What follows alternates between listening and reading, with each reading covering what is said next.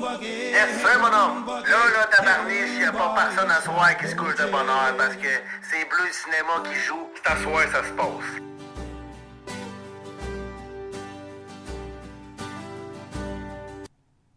Les États-Unis n'ont jamais réalisé un bon film depuis Kiss Me Deadly en 1955.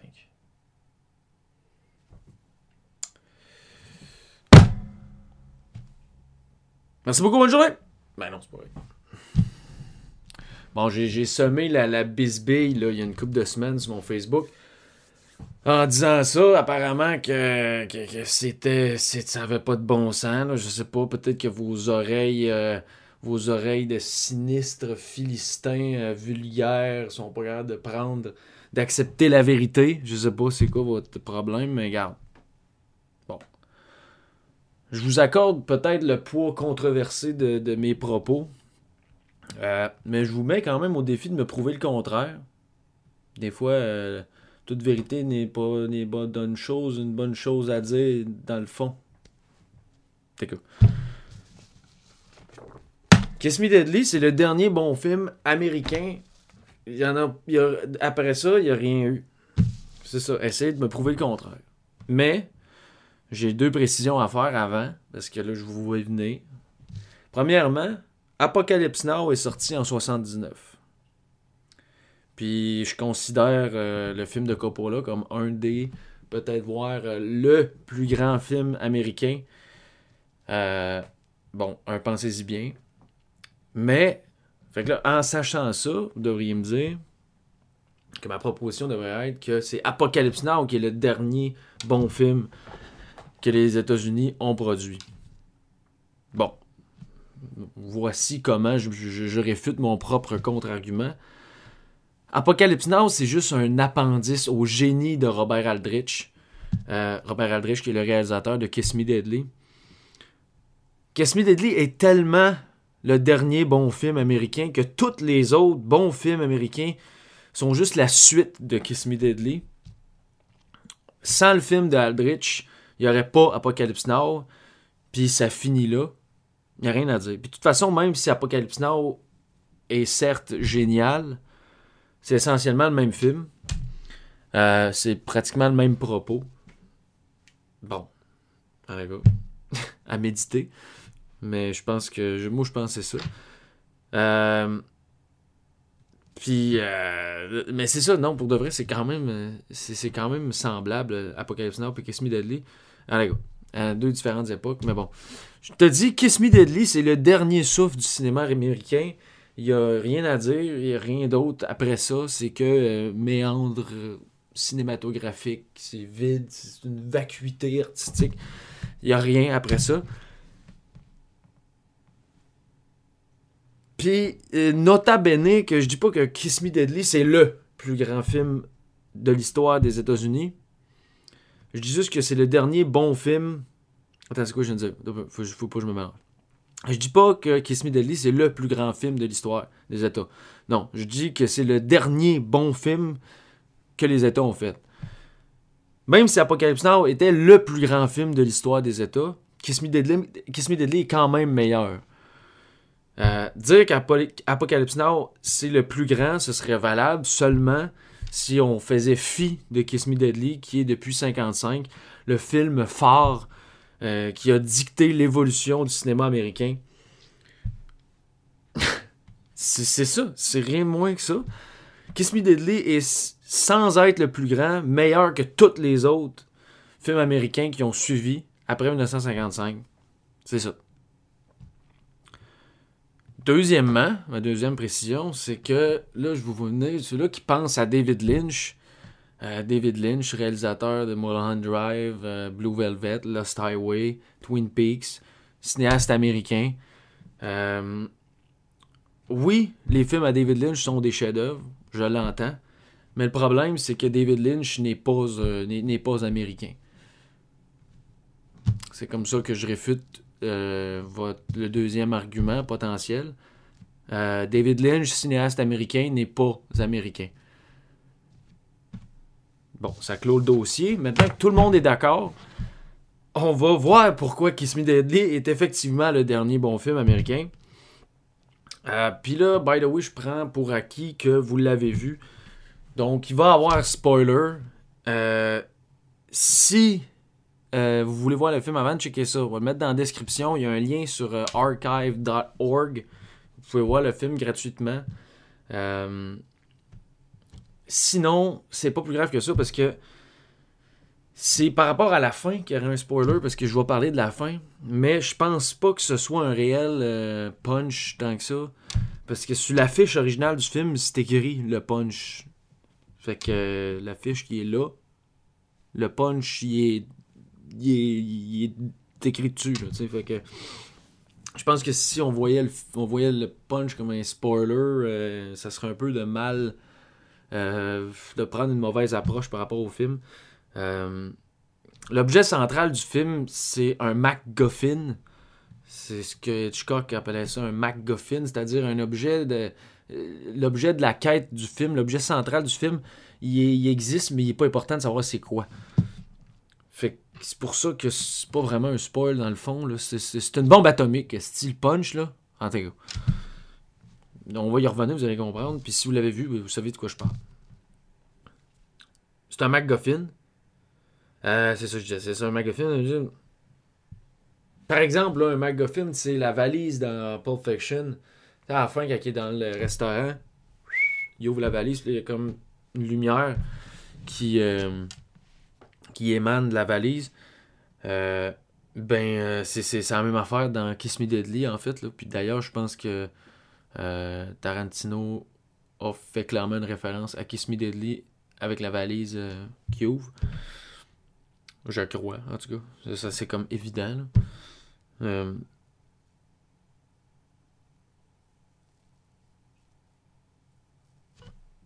Donc, allons-y gaiement. C'est quoi Kiss Me Deadly?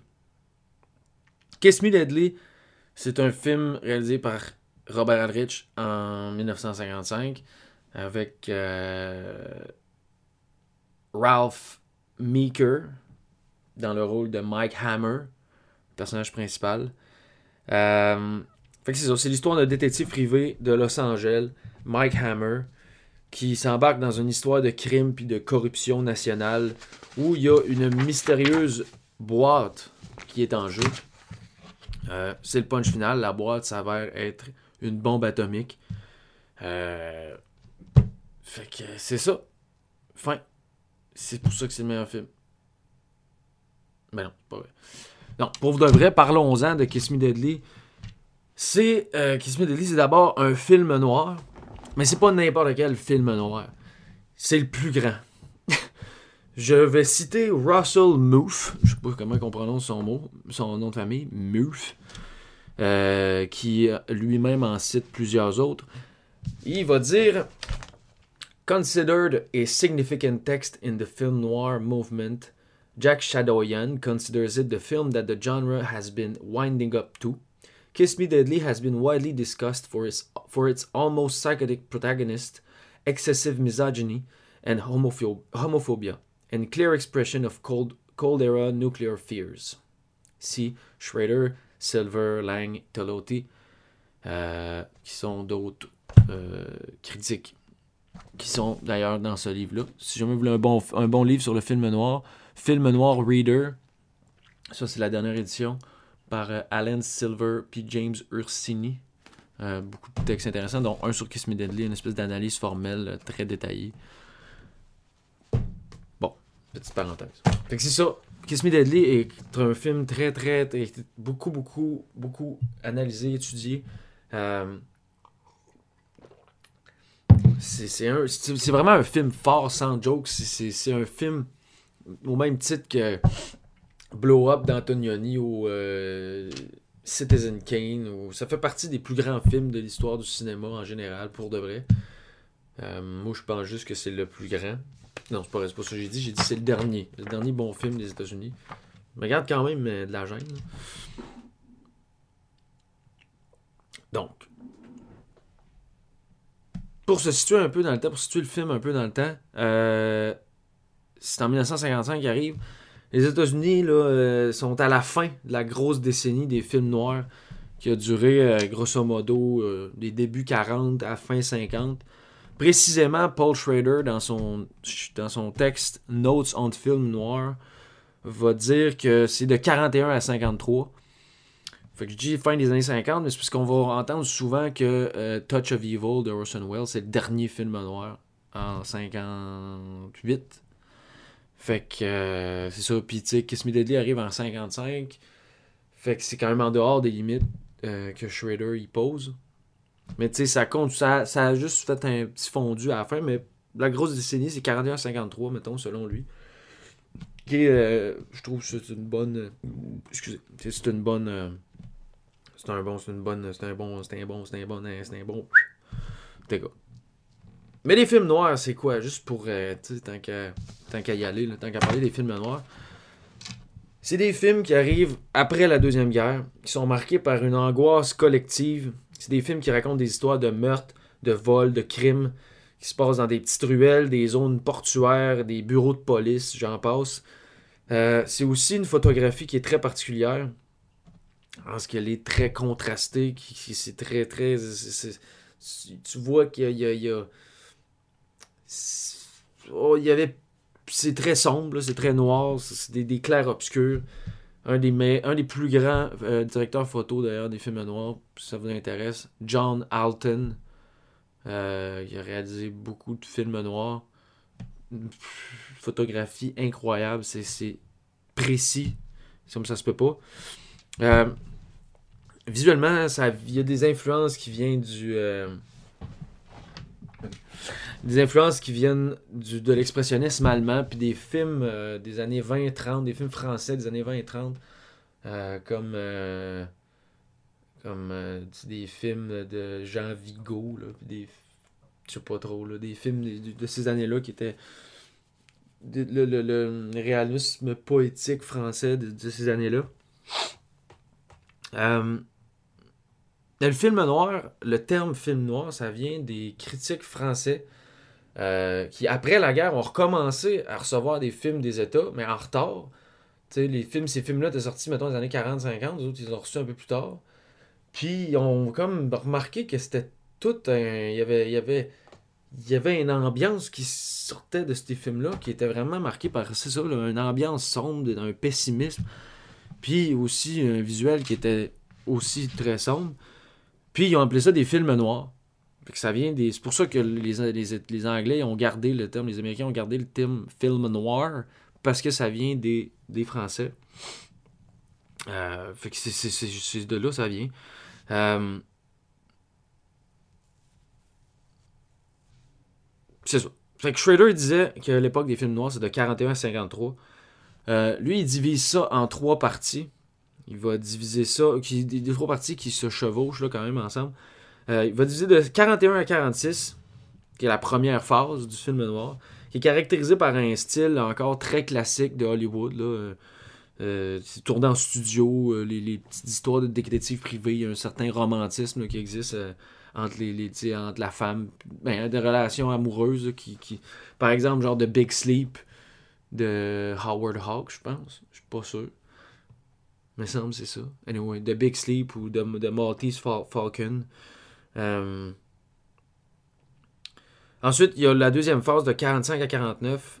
C'est là, c'est plus des histoires de crimes vues de l'intérieur, dans la rue, avec des histoires de police. Là, on est dans la routine policière, des détectives, des bureaux de police. Euh, il, y a, aussi un mélange de la corruption qui commence à se ramener à ça. Là, on n'est plus juste dans ça, ça commence à. On rentre à l'intérieur du crime plus sévèrement, plus sombre encore.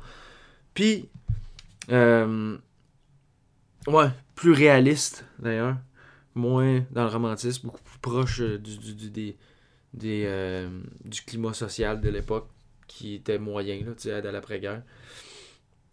Puis la troisième phase de 49 à 53, où là, on est dans une zone euh, beaucoup plus dangereuse, plus sinistre, plus inquiétante, plus cynique. Le héros, euh, il a plus, le héros est plus un romantique, un romantique. C'est plus, plus un policier qui respecte les règles. c'est plus un héros psychotique, très cynique, qui, qui, est comme, euh, qui fou un peu là. Ça rentre dans le, realm de la maladie mentale. Euh, c'est ça, de la maladie mentale, du délire du délire criminel. C'est une phase d'ailleurs très complexe qui a été beaucoup, beaucoup étudiée par sa richesse, sa complexité, son, ironie à quelque part. Euh, que... Ouais, c'est ça. Ok. Il disait, page 59. Il disait After 10 years of steadily shedding romantic conventions, the latter noir films finally got down to the root causes of the period the loss of public honor, heroic conventions and personal integrity, and finally, psych, euh, psychic stability. On a perdu l'honneur public, les, conventions héroïques, l'intégrité, la stabilité émotionnelle, dans le fond. The third phase films were painfully self aware, they seemed to know where they stood at the end of a long tradition based on despair and disintegration, and did not shy away from the fact. Euh, il va donner une coupe d'exemples. Mais euh, Kiss Me Deadly, il est plus proche de cette catégorie-là. On... Pour ceux qui ont vu le film, comprennent que c'est quand même un délire, ce film-là. Euh, mais c'est quand même un film qui arrive euh, assez tard, en 55, comme un cheval sur la soupe. Puis, euh, mais c'est ça, c'est très. Le film est très autoréférentiel, très ironique, très euh, psychotique aussi. c'est un film, à quelque part, quand même assez iconoclaste parce que c'est vraiment. Tu sais, c'est un film qui est vraiment exacerbant. Mais en même temps, c'est un des films les plus cités en ce qu'on parle de films noirs. On pense quasiment tout de suite à ça. Ou en tout cas comme un des plus grands films noirs. Puis c'est sérieux. Kiss Me Deadly, c'est vraiment, vraiment un grand film, comme je l'ai dit. Euh, si t'as pas vu Kiss Me Deadly, man, tu connais rien. Tu connais rien. À rien pendant tout, tu connais rien. C'est ça. Fait que je disais donc que c'est effectivement le dernier bon film américain. Euh, mais bon, j'exagère un peu, là, mais Chris, regarde, je suis une petite drama queen, puis quand vient le temps de manquer de nuances, t'es un expert. Fait que. Euh, mais pour de vrai, là, si je divague, là, je dis la merde, mais Kiss Me Deadly, pour moi, c'est un film total. Ce que je veux dire par là, c'est que c'est un film où il y a tout. C'est un film extrêmement riche, autant cinématographiquement, visuellement, esthétiquement, que euh, dans ses thématiques. C'est une histoire qui passe des troubles sociaux aux, troubles mentaux, aux relations interpersonnelles fucked up de l'époque, euh, puis des temps modernes, postmodernes et contemporains, on va revenir là-dessus, euh, jusqu'au sexe, à la religion, au conflit, aux peurs du, climat politique de l'après-guerre des peurs de la guerre nucléaire, en, en l'occurrence. Puis c'est encore très pertinent aujourd'hui. C'est ça qui, est incroyable, c'est qu'on dirait que ça. Mais c'est encore très pertinent, mais ça a, ça vieilli, mais ça a bien vieilli dans un sens. Là, je veux dire, c'est quand même un film en noir et blanc euh, de 55. Mais pour 55, ça n'a pas de bon sens que ça a été fait. C'est génial. C'est juste génial. D'ailleurs, c'est basé sur un livre que j'ai pas lu, mais que j'aimerais ça me procurer. Apparemment, le livre est, un peu différent, évidemment, mais euh, c'est basé sur un livre de Mikey, Mikey Spillane. Mais ce film-là, comme je disais, c'est le postmodernisme. C'est un film qui parle d'abord de la société. Euh, c'est pas un mélodrame broyard euh, ou un, film catastrophe simplet. C'est la beauté du film de faire un film qui parle de la société sans jamais te le mettre d'en face puis que ce soit lourd c'est toujours sous-jacent. c'est toujours camouflé, c'est camouflé par, une histoire de, de une histoire de crime, ben pas de crime, mais de, rechercher un objet, il y a une histoire de détective qui camoufle la, critique sociale de ce film-là. Mais en même temps que je dise ça, c'est un peu absurde parce que c'est quand même une bombe atomique qui explose à la fin ça peut pas être plus dans ta face dans un sens, mais c'est là que toute la finesse du film arrive, c'est que même si c'est baroque comme film, que c'est, ça, tire dans tous les sens, ça tombe jamais dans le ridicule ou dans l'ennui. Euh, c'est un film qui parle des communications, du langage, une dimension homo-érotique inévitable. C'est le pessimisme, le no future postmoderne, c'est l'aliénation capitaliste, ce film-là. Puis en plus, c'est un film noir qui, pour vrai, je veux vraiment pas passer par-dessus le fait que c'est très bien réalisé.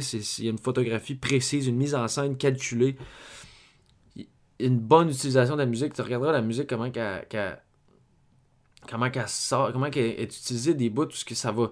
Le gars, il est au téléphone, puis là, la musique, souvent de la musique euh, classique ou, baroque qui joue en arrière, ou de l'opéra. Le gars, il est au téléphone, mettons, il y a de la musique super fort, puis là, l'autre bord, il y a comme pas de musique, puis il, y a juste des jeux sonores qui sont vraiment bien. qui sont vraiment, je sais pas, c'est des bonnes idées. Euh, les acteurs sont incroyables. Ralph Meeker dedans, il est juste incroyable. Euh, il y a une scène que Ok, fuck, ok. Attends, je vais, je vais la trouver. Ok, c'est ça, là. Il arrive en char, il vient de trouver, il vient de savoir qu'il y a une clé de cachet quelque part pour ouvrir la boîte, la fameuse boîte. Puis, il s'en va trouver euh, là où est-ce que la boîte allait. Puis, euh, c'est ça. Check ça, c'est fou.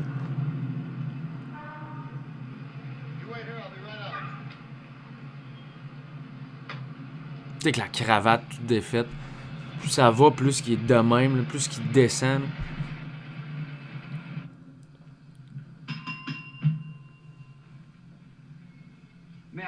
You, sir? This key, what's it for?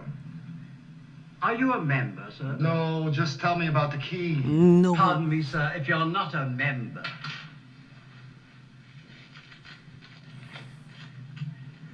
My dear sir. Now tell me about the key. It's a locker key. Son, son Closed. ton de voix, tu sais. Just a minute, sir. No, just tell me about the key. Il est tellement fou. Comment qu'il joue bien. Euh, en tout cas, c'est juste un bon, un, un bon acteur. Anyway.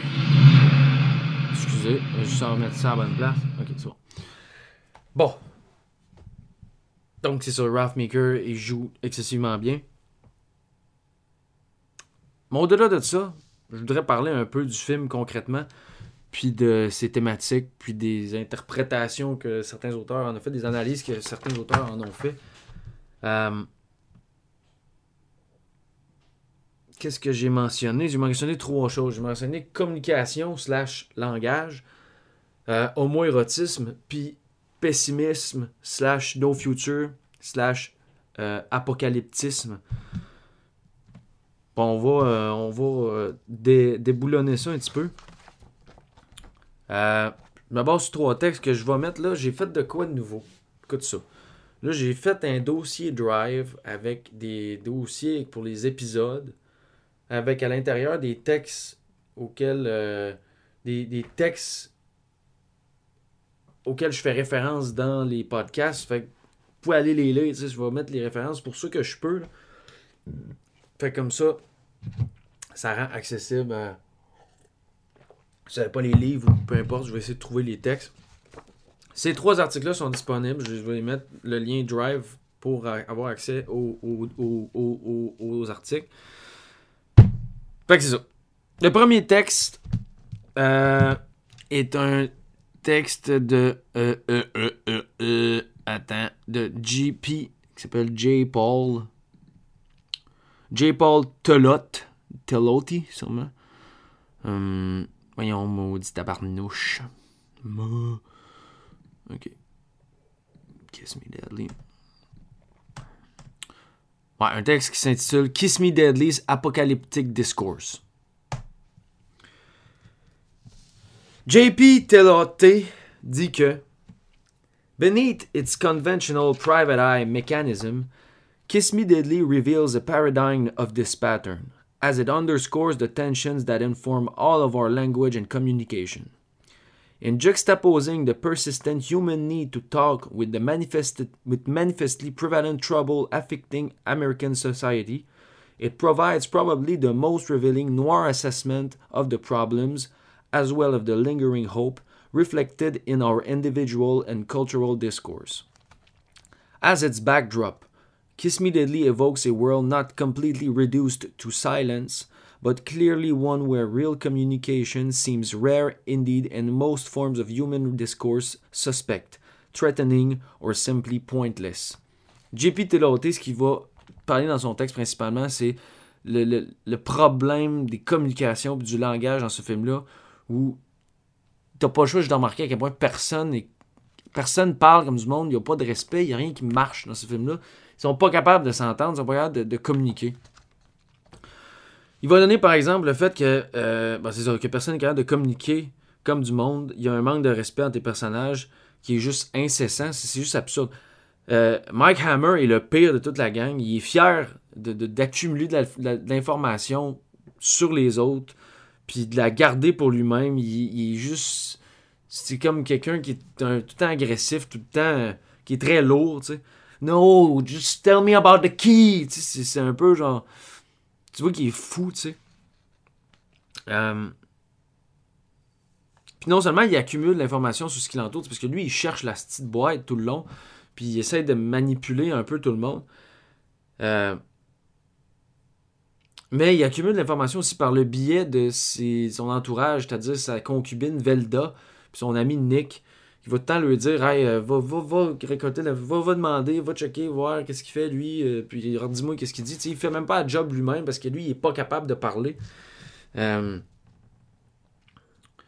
un autre exemple de tout ça, c'est son répondeur qui enregistre tout le monde, euh, qui l'appelle, puis à chaque fois, il écoute, voir c'est qui qui l'appelle pour savoir avant de prendre la décision est-ce que je réponds, est-ce que je réponds pas. Fait que c'est tout le temps d'avoir un coup d'avance sur le monde sans jamais que personne le sache. Le monde, il, il te parle, mais toi, tu réponds pas back parce que tout est suspect là-dedans.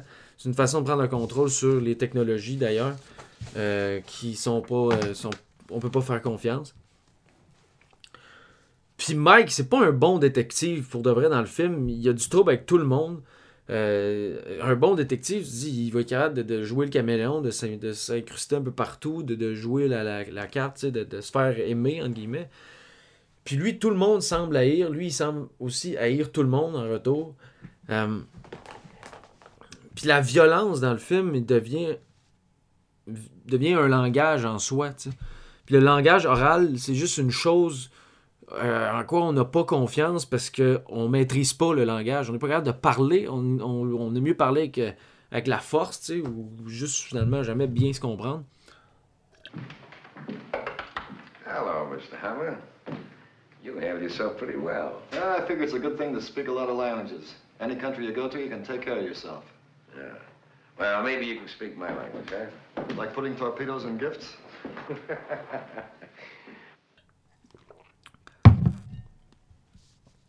Puis c'est exactement pourquoi ça finit que, que le monde explose, puisque plus personne n'est capable de, de- de- de- personne n'est capable de se comprendre. Puis euh, JP Telot va continuer en disant It is in effect because no one seems quite able to listen or talk in a meaningful way about the troubles afflicting, afflicting them that the world is practically brought to the gates of hell, as the film's fiery conclusion evokes, rather than redeemed at the last moment from the atomic holocaust that impends. Tu sais, au lieu de se parler et d'essayer de, de régler les problèmes, personne n'est capable de parler. Qu'est-ce que ça fait? Bombe atomique. Euh, ils sont pas capables d'éviter la catastrophe. C'est ça. Un autre exemple aussi euh, qui évoque l'incapacité de, parler des, mots qui existent, des, mots M-A-U-X qui, affligent la société. Euh, c'est une scène vers la fin quand le lieutenant Pat Murphy va découvrir que Hammer est au courant de la fameuse bombe. Euh, dans une scène que je vais faire jouer là, euh, Pat Murphy, il revient de, la scène précédente, en fait, il revient de là. Puis là, il s'est brûlé en ouvrant la boîte parce que c'est une bombe atomique. Fait que là, il s'est brûlé en l'ouvrant un peu. C'est ça qui est absurde. C'est tellement une bonne idée de mettre une, une bombe atomique dans une boîte que tu ouvres, puis ça fait genre. Puis tu, ça te brûle, tu sais, ça que c'est fort. Puis euh, c'est ça. Fait que là, Pa- Pat Murphy est au courant que lui a la clé, il veut lui donner la clé, puis en tout cas, fait que je mets la scène. Yeah. Yeah, but check that bar he goes to. Check his girl's apartment. Keep somebody on watch there in case he comes around. Just a minute. It's okay, just came in. Where's the key? What key? The key you took from Doc Kennedy. I want it. I don't know what you're talking The about. The key is very important. Don't waste my time. Hand it over. Is it as important as Velda? If you hadn't sent Velda out to do your dirty work, she wouldn't be in trouble. Now give me the key. Will you make a deal for her? Please, the key. Sure, you'll make a deal for her. Like you did for Christina. You held her under custody in a hospital and you let her get away. You let her get killed. The way Ramondo and Kowalski were killed. And Nick. And maybe Carver, too, for all I know. Carver. Yeah, surprised? What kind of an investigation you running around here anyway? Lily Carver, Christina Bailey's roommate. We fished Carver's body out of the harbor over a week ago. You're so bright, working on your own, you penny ante gumshoe. You thought you saw something big and you tried to horn in. What about this dame who's passing herself off as Carver?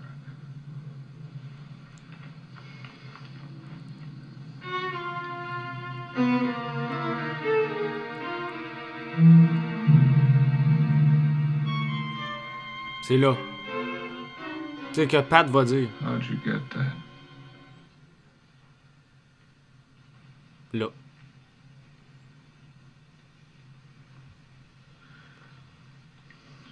Now listen, Mike. Listen carefully. I'm going to pronounce a few words. They're harmless words.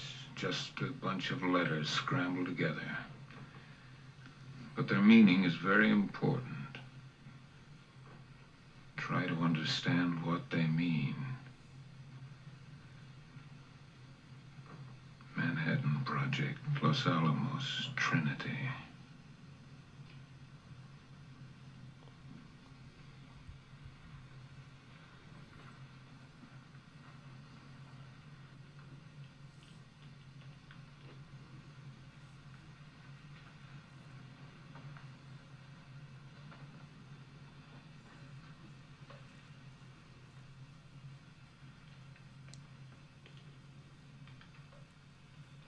Let's go. What about Velda? What about her? What about him? Let him go to hell. Let the big slob sit there and think about his girl. What's likely to happen to her? I didn't know. You didn't know. Do you think you'd have done any different if you had known?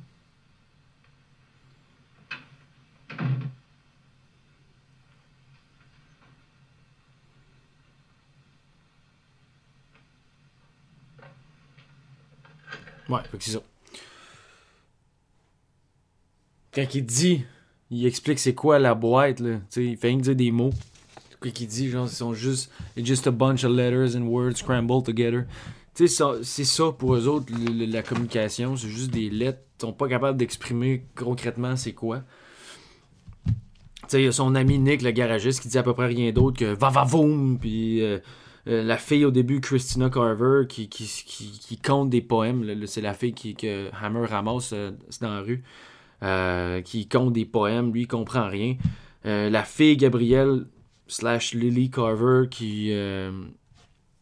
c'est ça, Carver? En tout cas, qui veut. Oui, c'est ça.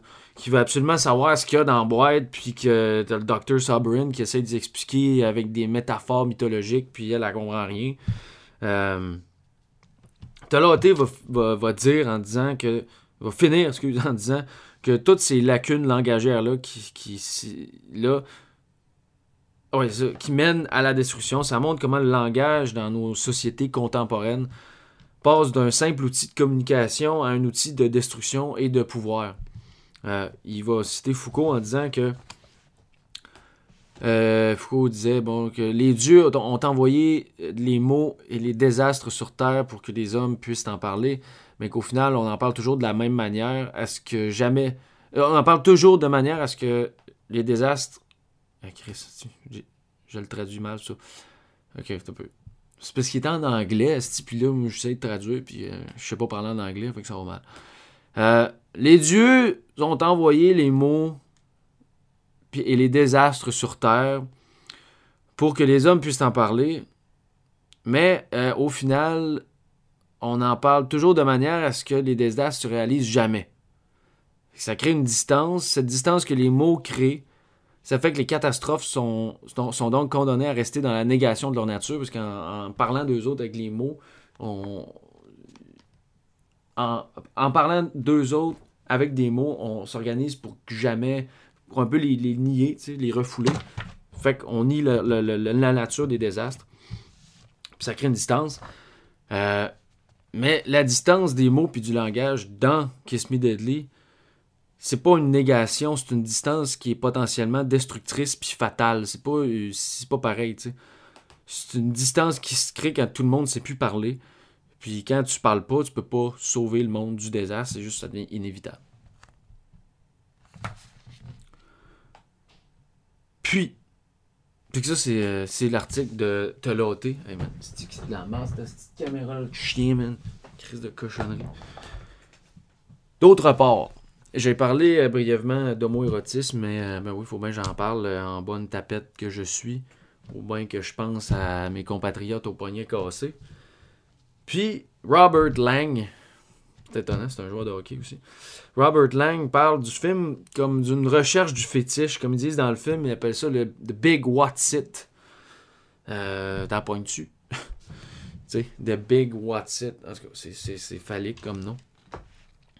Euh, Lang vous parlez du personnage euh, de Hammer qui est misogyne puis homophobe. Son attitude est juste une manière de lutter contre son homosexualité. Euh, que la bombe, dans le fond, c'est juste un, fétiche, puis qu'un fétiche fonctionne juste quand il est voilé. Euh, ça me fait penser à Billie Eilish, en tout cas. C'est une autre affaire. Euh, puis, quand tu lèves le voile, ça fonctionne plus. Dans le cas de Kiss Me Deadly, c'est ou- ouvert la boîte, c'est la fin, ça marche plus, c'est fini. Sais, une scène à un moment où Hammer il est attaché sur un lit avec les, les, les, mains de même sur le ventre, les pieds attachés, on dirait qu'il s'en va se faire violer. Puis c'est tous des hommes qui sont autour de lui, fait que ça, ça a une scène un peu, un peu fucked up. Puis, euh, aussi, au début, quand il se fait poursuivre, ça a l'air d'une espèce de, de scène de... Aussi, il faut pas que ça restart. Une espèce de scène de séduction entre... euh, entre le, son assaillant, puis lui, finalement, il va juste le tuer parce qu'il il refoule son côté fif. Fait qu'il il bat, puis il tue.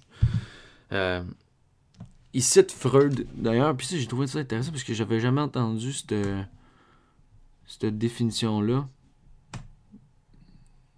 C'est comment que l'homophobie, ça fonctionne. C'est qu'il va dire Homophobia can be explained only uh, in psychoanalytic terms. Freud's investigation proved that the human individual is innately bisexual and that the homosexual side of that bisexuality has to be repressed in order to construct the successfully socialized adult. Homophobia results when that repression is less than completely successful, when that is, one's homosexuality is experienced as, as a constant, if unconscious, threat. Um, Masculine violence in our culture, the construction of the male as violent, must be read must be read as the result of the repression of bisexuality. Violence against women, the woman represents the threat of the man's repressed femininity.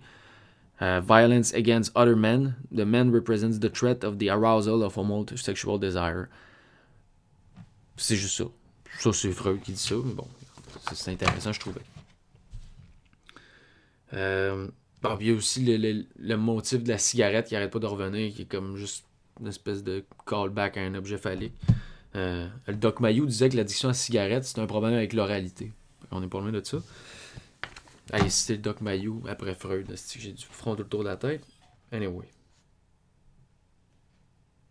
Mais au-delà de l'homo-érotisme, qui est comme un texte un peu plus euh, amusant, ben pas amusant, mais comme plus euh, moins en grosse profondeur, moins sérieux, en guillemets. C'est sérieux, mais Anyway, il y a un texte de Russell Muff que j'ai cité au début, qui lui est vraiment intéressant. Euh, c'est un texte plus costaud qui vise pas mal plus large que les deux autres que je viens de parler. Je vais essayer de le résumer un, un peu dans les grandes lignes. Euh, puis on va finir là-dessus après ça. L'article s'intitule Nuclear Epistemology, Apocalypticism, Knowledge and the Nuclear, nuclear Uncanny in Kiss Me Deadly. Euh, L'épistémologie, là, en gros, on entend ça des fois, ce mot-là, c'est un peu euh, un, mot, qui se perd, là, pas mais qui, qui sonne vraiment flou. En gros, c'est la science des connaissances. C'est comment qu'on sait telle chose. C'est quoi qui fait en sorte qu'on sait des choses. C'est qui qui sait ces choses-là. C'est qui qui légitime les choses qu'on sait ou qu'on ne sait pas. Ah, puis pourquoi qu'on cherche ces choses-là ou pourquoi qu'on cherche des choses en général. Euh, c'est une branche de la philosophie des sciences. Puis si on décortique le titre de l'article, dans le fond, c'est qu'on peut comprendre que euh, Russell Neuf, il essaie de comprendre euh, comment les connaissances du monde fonctionnent dans un climat euh, de peur, d'anxiété nucléaire, dans un climat de post-deuxième guerre mondiale, dans un climat d'apocalyptisme, dans Kiss Me Deadly. C'est ce qu'il essaie de faire. Meuf pose l'idée que Kiss Me Deadly est une remise en question des bases sur lesquelles on s'appuie pour connaître le monde qui nous entoure, que le monde de Kiss Me Deadly est complètement irrationnel, puis dépourvu de sens logique. Puis c'est la cause du climat anxiogène de la guerre froide, puis par extension de la postmodernité, puis du capitalisme réaliste. Euh, bon, en tout cas, ça c'est moi qui viens de lire Fisher, fait que je suis un peu. Euh... J'étais après virer fou. Murph dit que Kiss Me Deadly operates as a radical social critique of the post-World War II culture, in particular the kinds of consumerism, superficiality, and lack of historical consciousness that would later be termed postmodernity. Puis il rajoute que le monde de Kiss Me Deadly, euh, c'est un, a vague but palpable sense of loss and trauma that its inhabitants attempt to numb through consumption, sex, and violence. Puis ça, euh, le, monde de Kiss Me Deadly, que, que, Murphy décrit, euh, ça correspond à un concept pas mal intéressant qui s'appelle le nuclear, nuclear Uncanny. Qui c'est Paul Saint-Amour qui a appelé ça de même. Euh, c'est un concept intéressant parce que le nuclear uncanny, c'est comme un trauma qui vient pas d'un événement passé, mais qui vient de, de l'anticipation de l'ombre d'un événement futur, en l'occurrence euh, l'apocalypse nucléaire.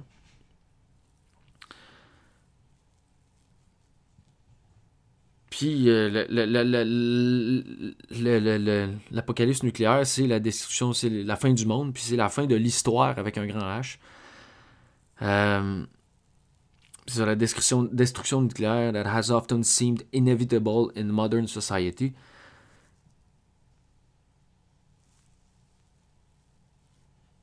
Depuis les bombardements sur Nagasaki puis Hiroshima, la peur de la guerre nucléaire existe, mais la guerre en soi est jamais arrivée.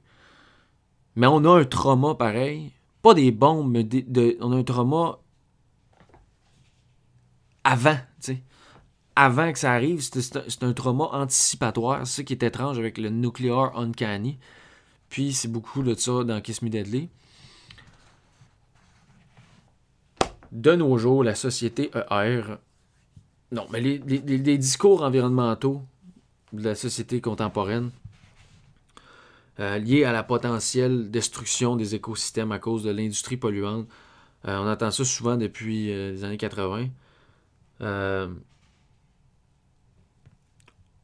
on se rend compte des dommages que l'humain est capable de causer sur son environnement. Puis l'industrie capitaliste, c'est la, la, cause de ça. La destruction du monde est intimement liée à l'industrie puis au post-capital, ben, à la post-modernité, au capitalisme euh, de grande envergure. Fait que faire un lien entre une forme d'apocalyptisme puis la postmodernité, c'est pas euh, du tout tiré par les verres du nez. Euh, d'autant plus que le postmodernisme, en fait, ce qui est fucked up avec ça, c'est que c'est une idée qui est en soi apocalyptique. Jean-François Lyotard, dans son livre La condition postmoderne, Russell Neuf le cite aussi, il dit que la postmodernité, c'est la fin des grands discours. C'est-à-dire que l'universalisme des Lumières, puis la, modernité, euh, l'espèce de, rêve de trouver une vérité, ça n'existe plus. Le monde n'est plus vu comme un bloc monolithique. Euh, la vérité, avec un grand V, là, si tu veux, c'est fauné, ça se trouve pas. Puis tout ça, ça s'exprime à travers le Nuclear Uncanny. Qui. Le Nuclear Uncanny est, est un symptôme de la postmodernité, dans le fond.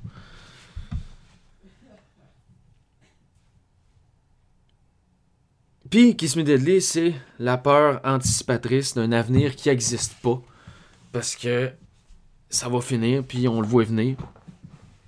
Euh, la bombe à la fin, c'est la fin, puis c'est- la fin du monde. C'est ce vers quoi on se dirige malgré nous. Mais la fin du monde, c'est pas juste nous autres, c'est la fin aussi des, des connaissances, c'est la fin de la. c'est- la fin de la capacité symbolique. C'est la fin du symbolique. Plus, s'il n'y a plus de livre, il n'y a plus de rien, il n'y a, plus- il y a plus de symbolique, il n'y a plus de représentation. On peut plus. C'est la fin du symbolique. C'est ça l'affaire avec l'apocalypse nucléaire puis sa nature postmoderne. C'est que euh, c'est le monde postmoderne qui est en soi mauvais. Le postmodernisme étant lui-même apocalyptique, la fin est juste imminente puis inévitable. Le monde dans lequel on vit est d'avance voué à l'échec. Euh, L'apocalypse nucléaire, c'est la fin du monde contemporain postmoderne, puis sa particularité, c'est le fait que ce soit vraiment absolu, puis en même temps crissement euh, envisageable. La description du monde par le nucléaire, c'est la fin pas juste de l'humain, mais c'est de toutes ses, ses archives, de toutes ses connaissances. C'est la fin du symbolique, comme je viens de dire. C'est une fin qui apporte rien parce qu'il n'y a, a plus rien. La, fin des connaissances est intimement liée avec l'humain, puis c'est comme les connaissances qui nous détruisent nous-mêmes. Euh, c'est pas les dieux ou je sais trop quel diable délétère qui nous défait, c'est nous autres. C'est nous autres les principaux responsables. Puis c'est la, conception de, l'apocalypse postmoderne nucléaire est terriblement ancrée dans les écrits qu'on en fait. Euh, dans nos connaissances textuelles, l'apocalypse du monde actuel existe dans la culture comme une anticipation de, de ce qu'on en dit. Parce que elle est à venir, elle est pas. c'est pas un événement passé, c'est un non-événement presque. Puis il rajoute à ça une incapacité de communiquer juste pour connaître, pour savoir, ou pour trouver la, la- la révélation apocalyptique for its own sake, comme dans Kiss Me Deadly, où on veut juste trouver pour savoir, pour connaître. Ça finira pas bien. Puis c'est ça qui arrive. Mais tout ça, en même temps, euh, c'est pas du tout étranger au film noir en général. Ce malaise-là, cette vision de l'avenir qui est très pessimiste, c'est omniprésent dans le film noir. Mais comme je disais, Kiss Me Deadly arrive à la fin, même après la décennie des films noirs. Puis euh, il s'inscrit proche de la troisième phase qui est marquée par des personnages psychotiques, cyniques, euh, etc. Euh, maladie mentale, le délire criminel, ces affaires-là. Puis ça revient un peu à ce que disait Teloté par rapport à l'incapacité des personnages à communiquer comme du monde, parce que le langage est devenu quelque chose qui est plus partagé également entre les différentes gens. C'est juste un outil pour soutirer de l'information, pour les garder pour soi-même. C'est un outil de pouvoir. Puis, tu sais, l'incapacité de Hammer à, comprendre la poésie, l'incapacité à la fin de Gabriel à comprendre les références mythologiques, c'est pas juste un, problème de langage, c'est un problème qui est lié à l'histoire, à l'absence d'histoire. Parce que comment tu veux avoir une conception de l'histoire quand tu vis dans un monde qui, qui, qui, qui par lui-même, s'envisage comme quelque chose qui n'a pas de futur, tu sais. Euh, c'est pour ça que les personnages sont terriblement superficiels. Hammer, surtout, c'est évident. Le matériel vient avant toute chose. C'est son char de course, c'est ses chars de course, euh, son bel appartement, la beauté physique avant tout. il laisse de côté complètement les relations interpersonnelles. Mais malgré tout ça, il reste un vide. Euh, puis ce vide-là, c'est le vide qui est laissé par la disparition de l'histoire puis de toute forme de connaissance. Le désir de Kiss Me c'est de savoir à tout prix, euh, de trouver la révélation. D'ailleurs, apocalyptique, étymologiquement, ça veut dire révélation. Fait que, tu sais, il y a ce lien-là à faire. Puis, c'est Deadly cherche à savoir à tout prix, mais sans comprendre le contexte. Les personnages comprennent jamais rien, puis ils comprennent, ils se comprennent jamais non plus. Ils comprennent rien de ce qui les entoure, puis ils comprennent rien de ce qu'ils disent, puis de ce qu'ils leur font dire. Ils sont juste dans un, dans, un espèce de monde déconstruit. Puis la bombe à la fin, c'est l'ultime spectacle, c'est l'ultime simulacre. C'est un fantasme, c'est un fétiche. C'est l'ultime sensation qu'on croyait être la solution. Mais non, c'est pas une solution parce qu'il y a juste rien à la fin de ça. Tu ouvres la boîte, puis c'est comme Ah, fini. On est allé trop loin. L'ouverture de la boîte, c'est le besoin de savoir parce que même si on a peur de savoir, on n'est pas capable de s'empêcher de regarder le spectacle de notre destruction. Notre destruction devient. Euh, on a envie de le voir. Euh, en croyant à rien, on s'imagine peut-être que de trouver l'ultime vérité va nous libérer, nous guérir. Mais la vérité, c'est qu'il n'y a rien à part la fin du monde. C'est le créneau du film noir, d'ailleurs. Le, film, le, monde du film noir est éminemment mauvais, corrompu, vide. Puis c'est ce que Kiss Me Deadly fait. Mais il fait dans un monde cinématographique complètement déjanté. C'est complexe, c'est exacerbé. C'est le dernier bon film que les États-Unis ont produit.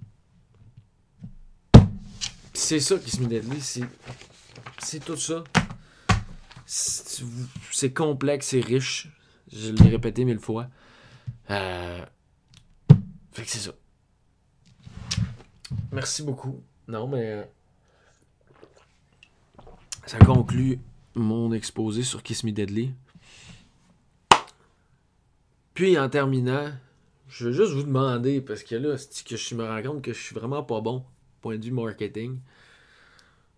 Surtout déjà de faire ça à la fin, c'est vraiment pas brillant. Parce que personne s'est rendu ici. Euh, sauf toi qui l'écoute. Bon, en tout cas. Euh, c'est que. Ah ben c'est ça, abonnez-vous à Bleu Cinéma sur, euh, YouTube, sur Instagram, sur Spotify, iTunes, toutes ces affaires-là. Suivez-moi partout ce que vous pouvez. Ça serait le fun, là, c'est ça. Dans le fond, suivez-moi sur les réseaux pour euh, être au courant. Mettez, mettez la cloche, c'est ça qu'ils disent, les bons vlogueurs. Mettez la cloche sur euh, YouTube pour avoir la notification. Fait que. Euh, mettez la cloche. mettez la cloche, puis Kiss Me sonne le glas sur le cinéma américain, puis sur, notre, sur le monde en général. Euh. Fait que c'est ça. Merci de m'avoir écouté.